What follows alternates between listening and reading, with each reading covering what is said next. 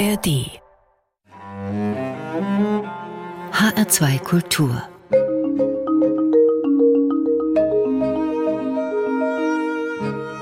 Doppelkopf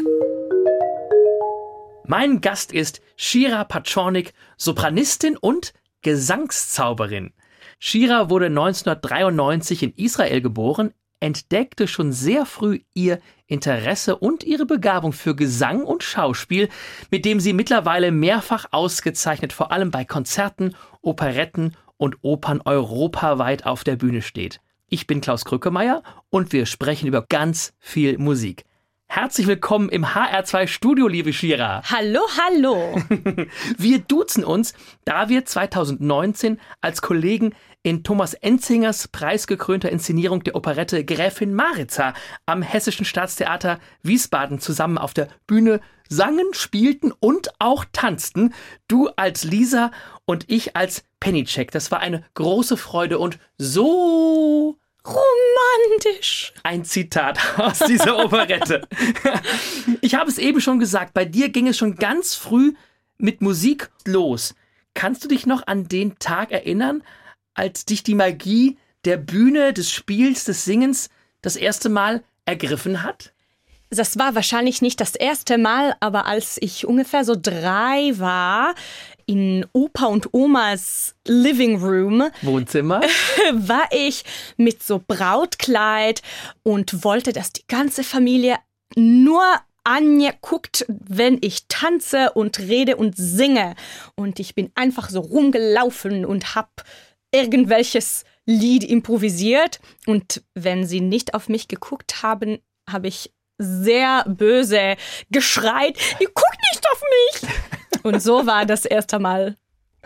Also schon früh die Aufmerksamkeit in der Familie auf dich gezogen. Auf jeden Fall. Und von dort hat es nur entwickelt zu größere Bühnen und größeres Publikum und wollte eigentlich als junges, junges Mädchen oder junges Kind, dass alle Augen zu mir wären und wollte einfach auf der Bühne stehen. Es war egal, ob mit Singen oder Tanzen oder als Schauspielerin wollte ich einfach auf der Bühne stehen.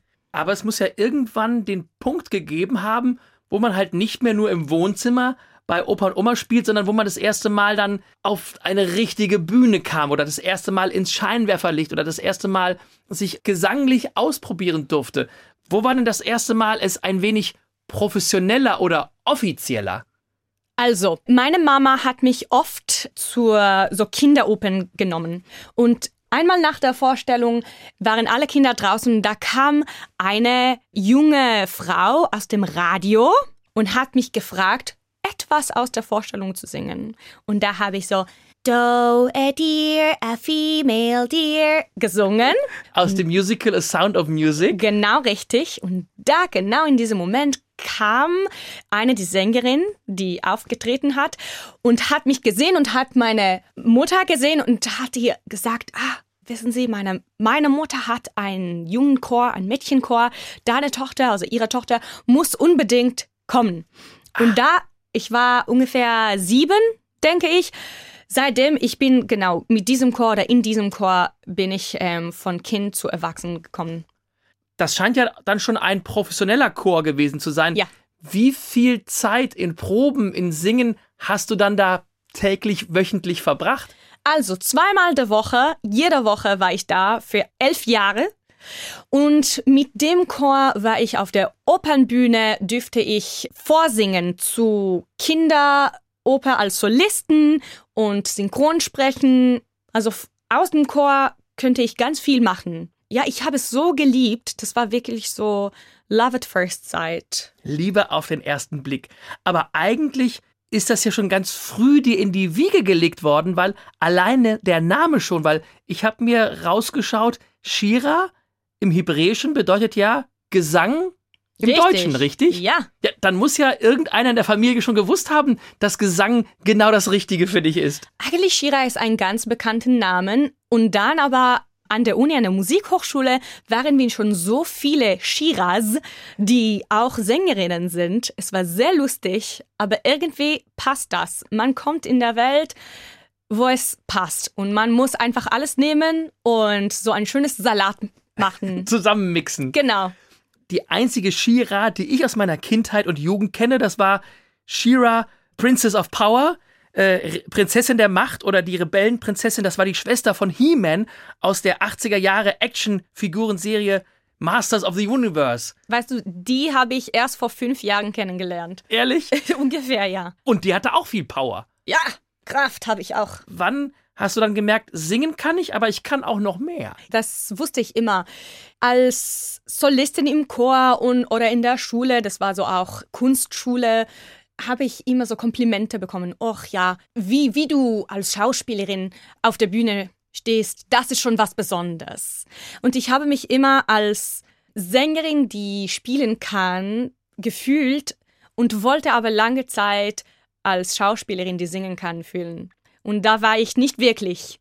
Also jetzt bin ich so glücklich mit diesem. Also ich jetzt denke ich, ich kann alles, wirklich. Wenn ich wollte, könnte ich noch weitere Ausbildung äh, mit Schauspiel machen und könnte wahrscheinlich auch das machen. Aber Gesang ist irgendwie, gib mir alles. wo waren denn dann die Kontakte, wo du dann das erste Mal alleine Schauspielern oder tanzen oder synchronisieren konntest? Gab es da irgendwelche herausragenden Momente oder Rollen oder Stücke? Also mit 18 kam die Abi zu Ende und dann in Israel geht man in der Armee. Mädchen zwei Jahre äh, und Männer, Jungen drei. Und ich habe diese Exzellenzlabor für Musiker Position bekommen nach einem Vorsingen. Und da hatte ich die Chance, mhm. mit 19, ich war noch in Israel, ich war schon äh, an der Musikhochschule in Tel Aviv und dürfte zum ersten Mal eine relativ große Rolle auf der Bühne der israelischen Oper singen. Das war die Flora in Turn of the Screw von Benjamin Britten. Das ist eigentlich die größte Kinderrolle. Und diesen Wochen waren mir wie ein Epiphany. Offenbarung. Offenbarung. Und alles kam einfach zusammen. Ich habe mich die ganze Zeit wohlgefühlt. Und weil ich mich so wohl fühlte, war ich einfach so da. Also manchmal, wenn wir Stress haben, wir sind vielleicht hier, aber im Kopf sind wir woanders. Ich war so da mit meinem Körper und meiner Seele und ich habe mich so gut gefühlt und ich wusste, wow, das will ich wirklich jeden Tag machen. Das ich will, ich werde nie was anderes machen wollen. Und damit kommen wir auch schon zu deinem ersten Musikwunsch, nämlich Credete al mio dolore. Warum ist dieses Lied für dich so wichtig? Händels Musik ist mir ganz, ganz wichtig. Die Oper habe ich zuerst in Wiesbaden gesungen und die Rolle von Morgana, die diese Arie singt. Danach habe ich eingesprungen in Düsseldorf. Ich genieße die Rolle so sehr und eigentlich diese Charakter Morgana, ihre berühmteste Arie ist nicht diese. Ich liebe aber vor allem diese Arie. Ich spüre sie in meinem Bauch. Es wir sollen es einfach hören. Danach reden wir weiter. okay. Wir hören also nun die Arie der Morgana Credete al mio dolore aus der Oper Alcina von Georg Friedrich Händel, gesungen von Sandrine Piot.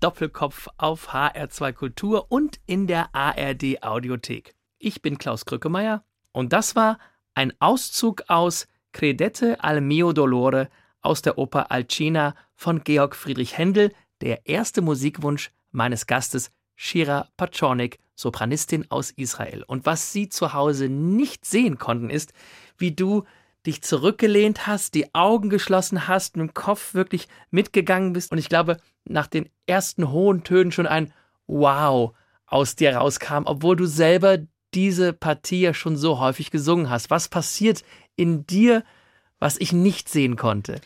Aber es ist einfach unglaublich, was man mit zwei, drei, maximal vier Instrumente für diese Arie und eine Singstimme machen kann. Es ist einfach unglaublich. Und das auch von Text, also in der Oper, für das brauchen wir wirklich länger.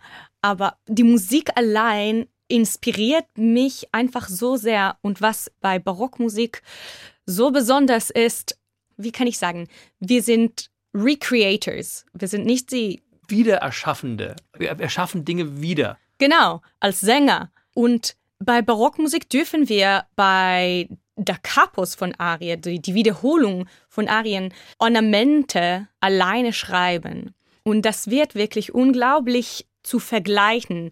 Verschiedene Sänger singen die gleiche Arie und die Wiederholung zu hören, wie anders das eigentlich ist. Und die Arie inspiriert mich so sehr, dass ich sie auch aufnehmen möchte. Ich werde das auch machen. Also sie gibt mir so viele Ideen. Dafür möchte ich so auch ein kurzes Film drehen weißt du, manchmal kommen Sachen, ich fühle mich wach, so kann ich sagen, wenn ich genau diese Musik und diese Aria höre. Und deswegen wollte ich es auch unser Publikum so zeigen. Du hast es eben schon angesprochen, du wurdest ja schon in Israel musikalisch gefördert und hast ja auch da schon eine Hochschule besucht. Aber du hast erzählt, diese Arie hast du ja dann in Wiesbaden gesungen. Also irgendwann ging es ja dann aus der Heimat in ein fernes, fremdes Land. Ähm, warum hast du Israel verlassen? Israel ist wunderbar, aber sehr klein. Da gibt's ein Opernhaus in Israel, in Tel Aviv.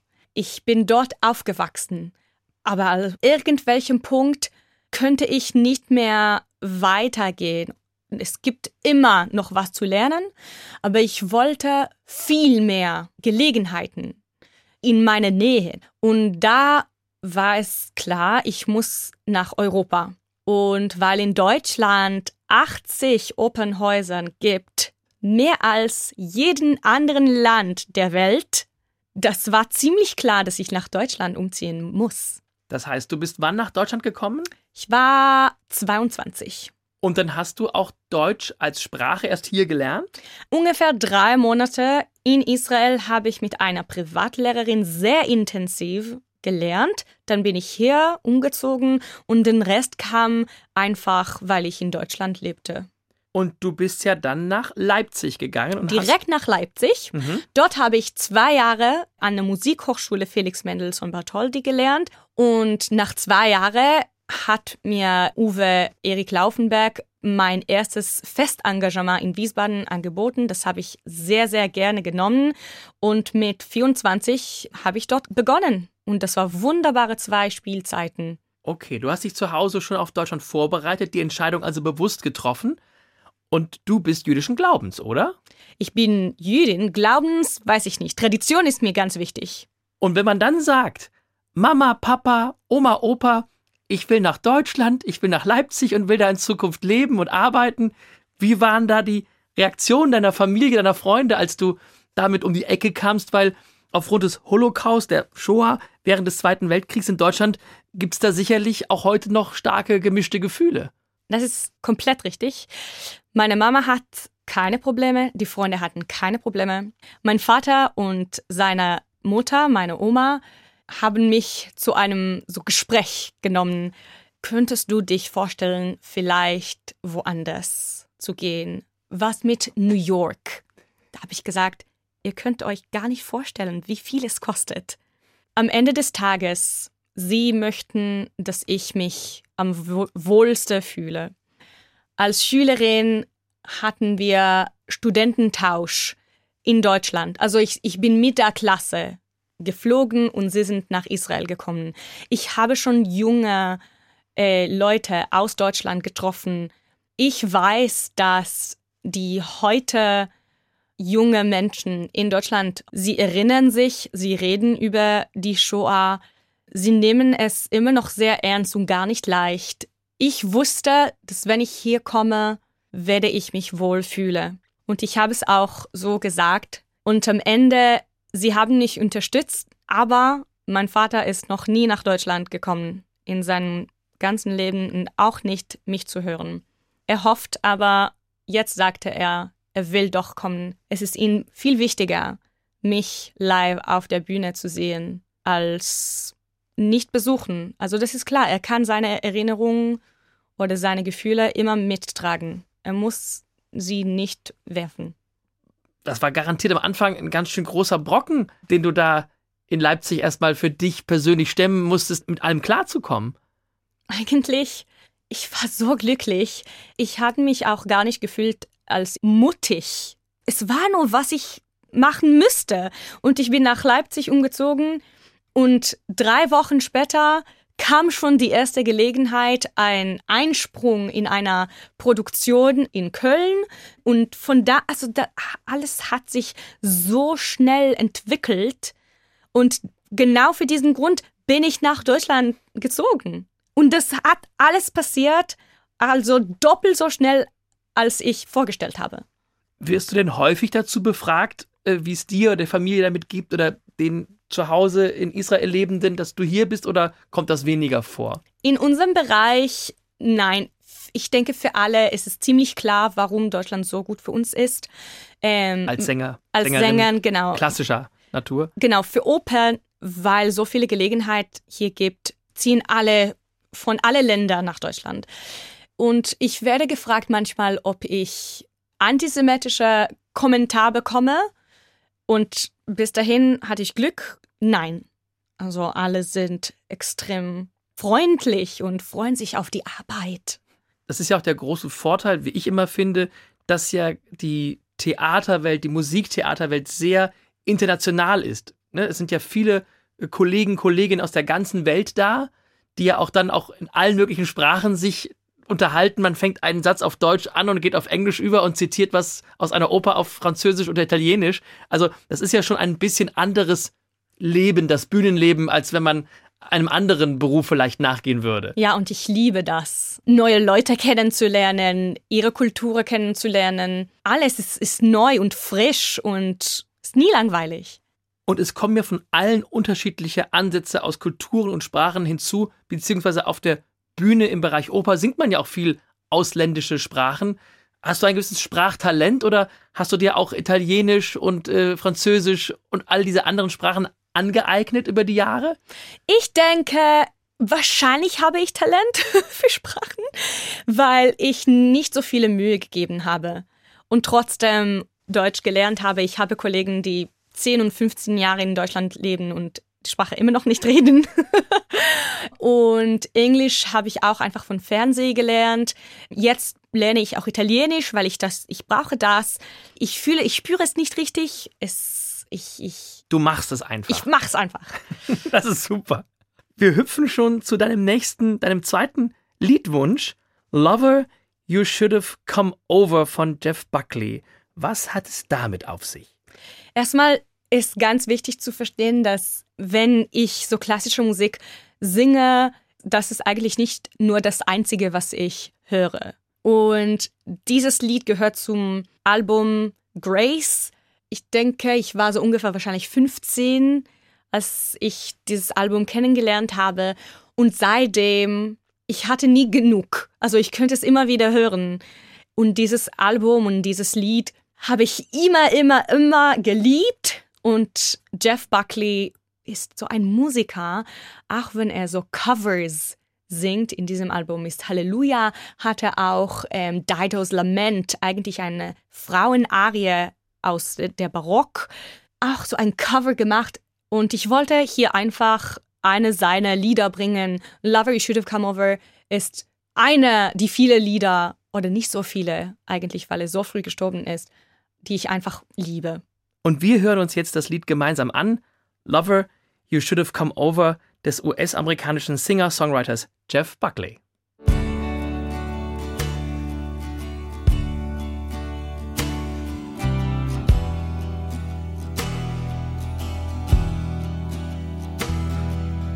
Looking out the door, I see the rain fall upon the funeral.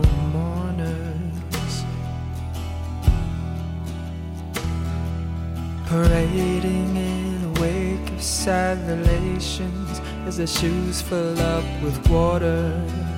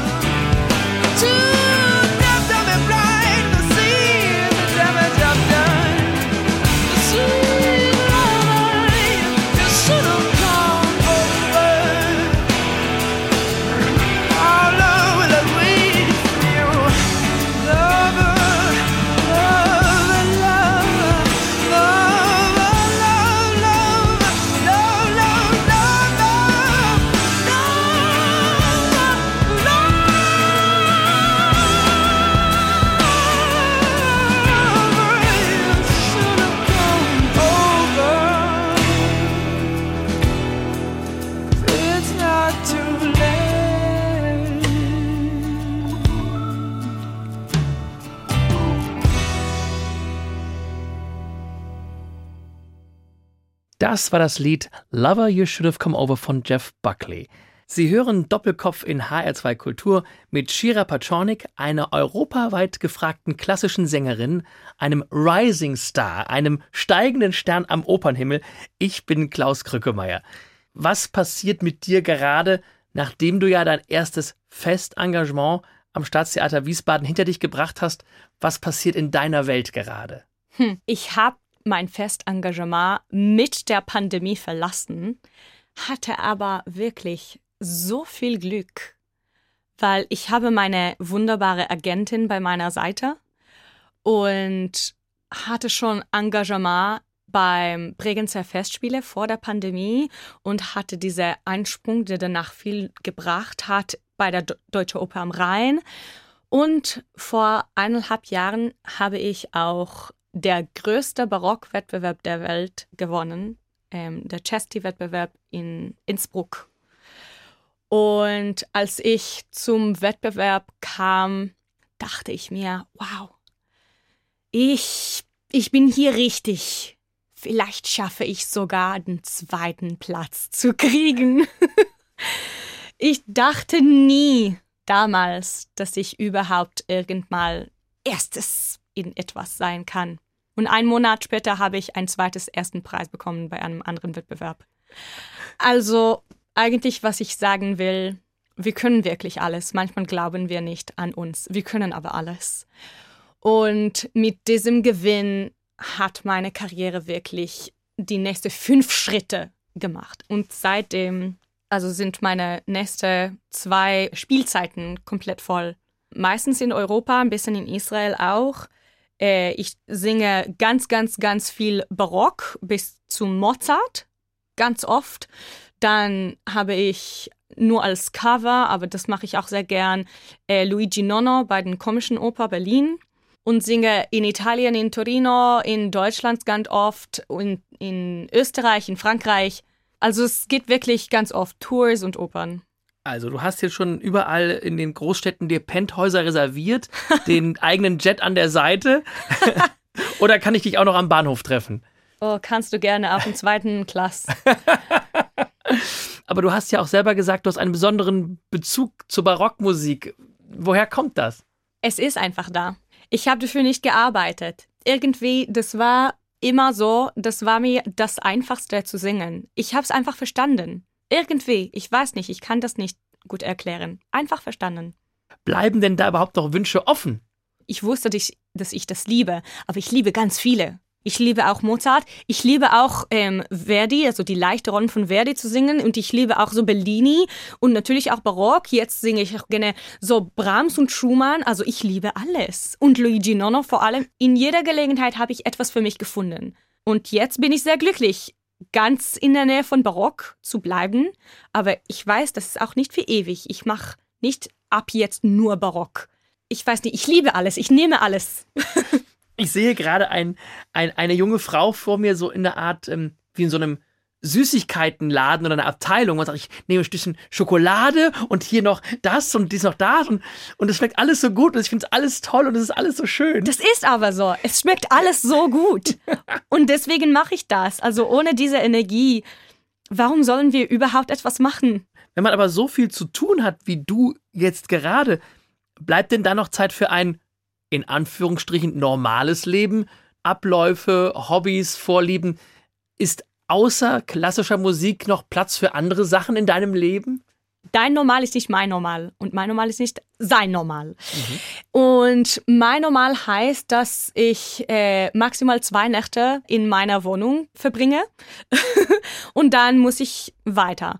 Und meine Hobbys sind gerne Fashion und Mode, ja. Ja, Mode, Interior Design, Innenausstattung, Gestaltung. Genau. Und ich gebe Acht auf die Umwelt, wie wenig Ressourcen benutze, wie ich kann. Einfach benutzen, was ich hier habe. Alles bei mir Secondhand ist. Das Publikum, das uns hört, kann mich nicht sehen. Aber glaub mir. also alles im Secondhand-Laden All, alles. gekauft, gebraucht. Oder online. Und die Operwelt ist auch voll eigentlich voll Mode, voll verrückte Kreationen, das bringt auch ganz viel Energie und Lebenslust und macht Spaß. So viele Farben. Also ich wache auf am Morgen und heute bin ich so hellblau und morgen bin ich einfach rot. Also innerlich meine ich. Und das innerlich bringe ich raus mit was ich anhabe. Und das ist ja auch das Tolle, was äh, viele Leute vergessen, dass man ja, wenn man in Solopartien auf der großen Bühne steht, ja für jede Neuinszenierung meistens ja ein Kostüm extra gestaltet, entworfen, angepasst bekommt. Von daher verbinden sich ja deine verschiedenen Lieben, dass du auf der Bühne ja auch ein bisschen ja, verschiedene Moden präsentieren darfst. Oh ja, und auch sehe ich so verschiedene Styles, wie ich drin passe und wie ich das in mein eigenes Leben bringen will. Das ist super. Gibt es denn Zeiten in deinem Leben, wo du einfach mal wirklich sagst, ich habe Langeweile? Da passiert gerade irgendwie gar nichts? Auch beim Lockdowns habe ich wirklich andere Sachen gefunden, dass ich machen kann. Zum Beispiel? Zum Beispiel, ich habe einen Libretto von einer Kinderoper geschrieben auf Hebräisch. Alles äh, mit Rhymes. Mit Reimen? Reimen. Ganz viele Lieder. Und das habe ich für mein Jugendchor geschrieben. Mit dem du damals groß geworden bist. Genau. Und das wird auch von dem gespielt. Das klingt super spannend. Da frage ich gleich mehr nach, aber erst nach dem nächsten Lied, denn es wird wieder klassisch. Das erste Lied für Singstimme und Klavier, Opus 63, aus Junge Lieder von Johannes Brahms. Wie kommt dieses Lied in diese Sendung? Eigentlich Lieder haben mich lange gar nicht getraut zu singen. Und beim Chesty-Wettbewerb habe ich auch äh, den Kontakt gemacht mit Michael Schade, der ganz berühmte Tenor. Und er hat mich beigebracht, auf der Bühne mit ihm Liederabend zu singen, wo ich auch dieses Lied gesungen habe. Das ist sehr bedeutungsvoll für mich, weil das war eine der ersten Lieder, die ich eigentlich auf der Bühne sang. Und da hören wir jetzt mal rein. Wir hören das erste Lied für Singstimme und Klavier, Opus 63, aus Junge Lieder von Johannes Brahms, gesungen von Catriona Morrison und Malcolm Martineau auf dem Klavier.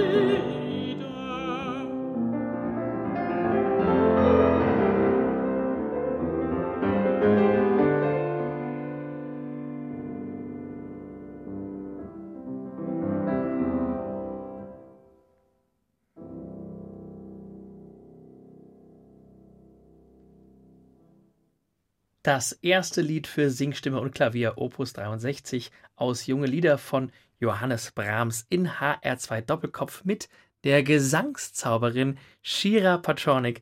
Mein Name ist Klaus Krückemeier. Ich habe dich eben Gesangszauberin genannt und das ist auch so ein bisschen der Name, der über diesen Doppelkopf schwebt, weil ich da auf äh, Solo-Projekte anspiele.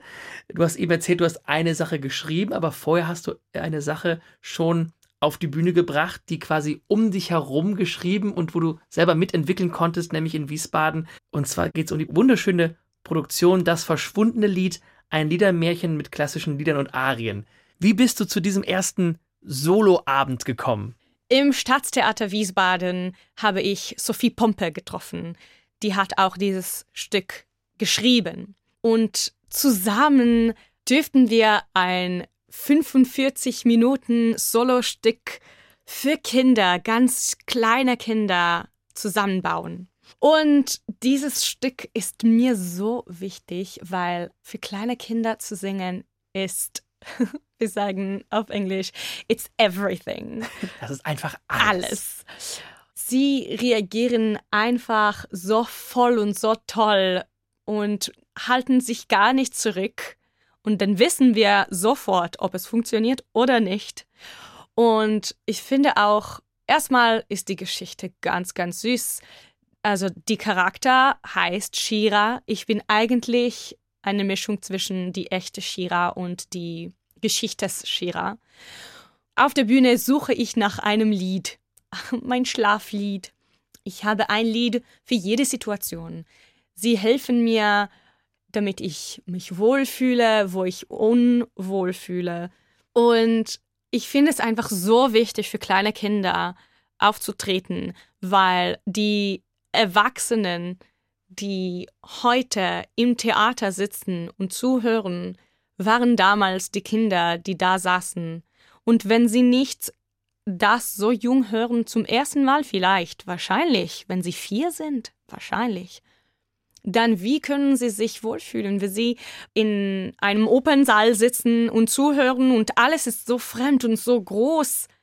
Die Musik in diesem Stück ist bekannte Musik, Lieder und Arien von Mozart, Purcell, äh, Strauss und die Kinder verstehen wahrscheinlich auch auf Deutsch den Text gar nicht vielleicht, aber sie verstehen genau, was ist da gemeint. Sie haben ihren Emotionen da und die Farben, die Emotionsfarben, meine ich, sind so klar und das ist eigentlich das Wichtige. Das verstehen sie auf jeden Fall. Und natürlich für dich auch eine tolle Möglichkeit, in diesem Solo-Projekt schon mal mit Kindern, für Kindern etwas erarbeitet zu haben, was ja zu dem, was wir eben ansprachen, nochmal kurz äh, zurückführen soll, dass du ja ein komplett eigenes Libretto für deinen äh, ehemaligen Kinder- und Jugendchor aufgeschrieben hast. Wie geht's denn da weiter? Ein Teil von mir ist immer ein Kind und ich hoffe wirklich, dass es für ewig so bleibt. Und deswegen auch für Kinder zu schreiben, bringt mich wirklich so viel Freude. Ich habe vor ungefähr zweieinhalb Jahren für ein Gespräch mit der Chordirigentin meinen Kindheitschor getroffen und da hat sie einfach so gefragt, ach Shira, wann machen wir etwas zusammen wieder? Da habe ich einfach gesagt, okay, dann machen wir einfach. Was, was meinst du damit? Ich schreibe etwas. Und ich war auch so inspiriert mit diesem Stück von Sophie Pompe, wie dieses Stück die Kinder trifft und wollte genau das machen. Geschichte ist anders. Ein Teil ist auch so borrowed, Geliehen? geliehen und Sophie hat sich so gefreut und ist auch schön von überall Ideen leihen, natürlich mit Erlaubnis wie hier von Sophie und sich inspirieren lassen und einfach neue Kreationen zu erschaffen. Ich war wirklich so glücklich, weil jede Person, mit der ich gesprochen habe über dieses Projekt, hat sich sofort ähm, das Licht kam in die Augen und ich war fast schockiert. Wow, ich könnte das machen. Wie Shira in Sophie Pompes Stück sagt, wow, habe ich das ausgelöst? Habe ich mit meiner Stimme, habe ich mit meinen Wörtern so liebevolle Reaktionen von Leuten bekommen? Ist das eigentlich möglich? Und ja, eigentlich jeder Person zu dem ich den Text gezeigt habe und die Idee und von einem Komponist erzählt habe und von dem Orchester und von dem Chor, alle waren so glücklich und es, also schon reden schon Leute in Italien, in Österreich, dass sie auch dieses Stück zeigen möchten, nach wir das in Israel machten. Das soll sofort übersetzt werden. Und das macht mich richtig glücklich. Und das kann ich auch sehen. Also diese Begeisterung, diese Vorfreude, die aus dir gerade raussprüht, ist großartig. Ich wünsche auf jeden Fall schon mal toi, toi, toi dafür. Und ich hoffe, dass ich es auch selber mir mal anschauen kann, was da während einer Zeit, wo es ja eigentlich auf den Bühnen den Künstlern, Künstlerinnen nicht so gut geht, in deinem kreativen Hirn entstanden ist und dann wirklich den Weg auf eine Bühne findet. Gibt es denn noch andere Sachen, auf die du in der Zukunft hoffst oder dich besonders darauf freust? Ja, natürlich. Erstmal hoffe ich sehr, dass endlich in einem oder so Jahr darf ich mein erstes Soloalbum aufnehmen. Ein Orchester habe ich mich schon gesucht. Ähm, das wird bestimmt ein Barock-Soloalbum. Ideen habe ich auch schon. Jetzt müssen wir alles zusammenbringen, die den Termin finden und alles aufnehmen. Solche Prozesse dauern manchmal zwei Jahre oder so. Ich freue mich aber total. Ich bin aufgeregt. Ich habe den Bedarf, wirklich mich zu diesem Album bringen. Die Ideen, die Geschichten, die, wie gesagt, die Ornamente zu schreiben. Es bringt mir so viel Energie mit Leuten, die mich inspirieren. Eigentlich, was ich jeder Künstler wünsche, ist, dass wir wie viel wie möglich uns beschäftigen können mit Sachen, die uns wirklich inspirieren. Und wenn wir inspiriert sind, können wir weiter kreieren, können wir weitere Stücke zur Bühne bringen und die Welt entwickeln. Was für ein wunderschöner Schlusssatz. Ich bin jetzt auch ganz verzaubert, nicht von deinem Gesang, sondern von deiner Art und von diesem tollen Gespräch. Vielen lieben Dank dafür. Wir kommen nämlich jetzt schon zu deinem letzten Musikwunsch für diese Sendung und zwar zu dem Lied In the Real Early Morning des britischen Musikers Jacob Collier. Was ist am ganz frühen Morgen so interessant für dich? Er ist ein Genie. Solche Leute, wow, gibt's keine eigentlich. Äh, wir sind so gleiche Alter, ungefähr, denke ich. Dieses Album von ihm heißt In My Room, in meinem Zimmer, hat er wirklich in sein Jugendzimmer alle Instrumente gespielt, alles aufgenommen, alle Stimmen, alles zusammengearbeitet und hat auch den Text geschrieben. Und wenn ich dieses Text höre, ich bin sofort, ich bin wow. Ich kann es nicht anders sagen. Er ist einfach wunderbar. Es lange her, seit ich 15 war und Jeff Buckley gehört habe. Damals habe ich wirklich Zeit genommen, um einfach Musik zu hören. Jetzt ist mein Job Musik. Einfach auf dem Bett zu liegen und nur Musik hören, mache ich nicht so oft mehr. Aber mit diesem Künstler, mit Jacob Collier und mit diesem Album muss ich einfach alles stoppen und nur zuhören. Und das bringt mich einfach Ruhe. Wunderschönes Lied. Das war Doppelkopf mit der wundervollen Gesangszauberin Shira Petronik. Vielen Dank. Ich bin Klaus Krückemeier. Vielen Dank fürs Einschalten. Dieses Gespräch gibt es zum immer wieder hören als Podcast auf der Homepage von HR2 Kultur sowie in der ARD Audiothek. Wir verabschieden uns nun mit dem Lied In the Real Early Morning von Jacob Collier.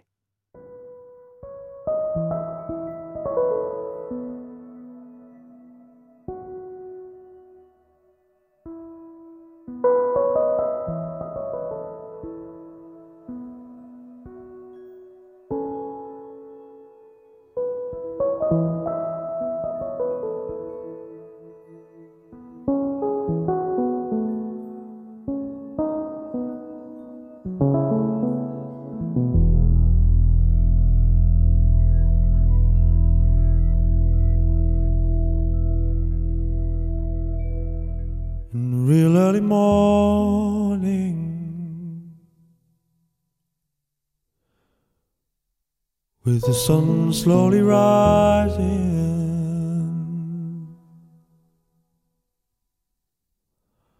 I was walking out slowly, wandering free. When out in the distance, over the valley, I saw an old friend waiting for me, waiting for me.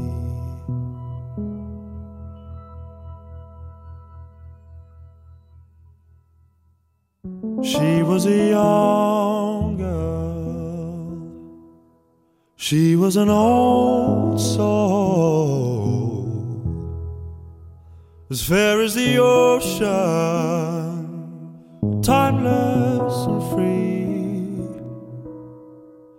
She was my mother,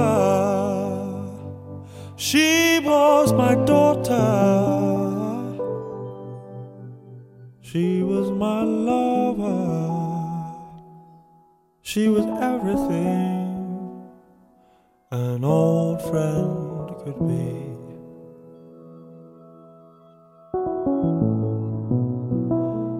I said, It's been such a long time since we have spoken.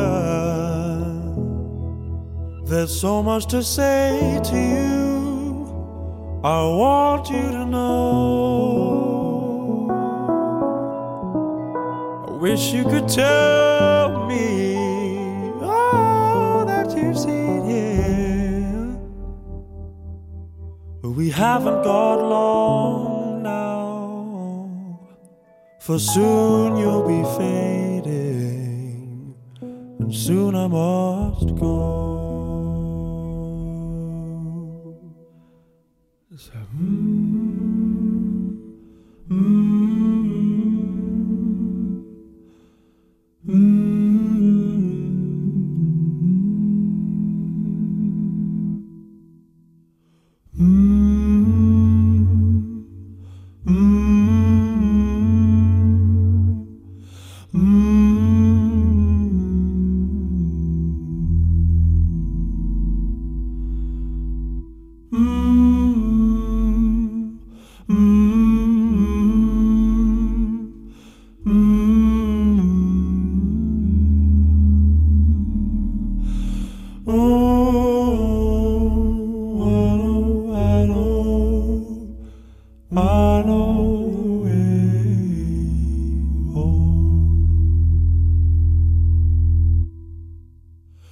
Said, You are a soldier,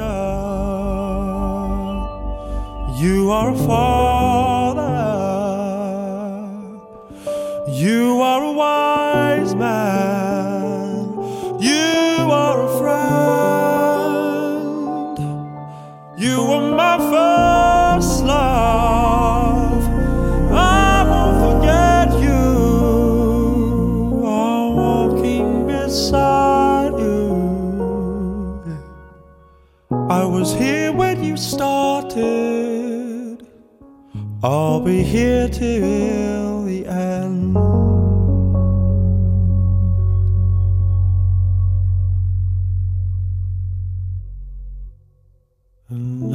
it's evening.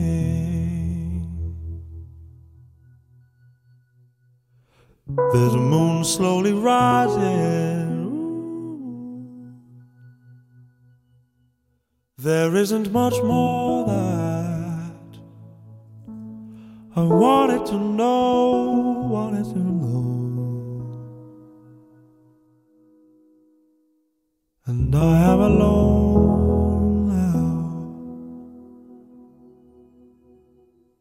isn't beside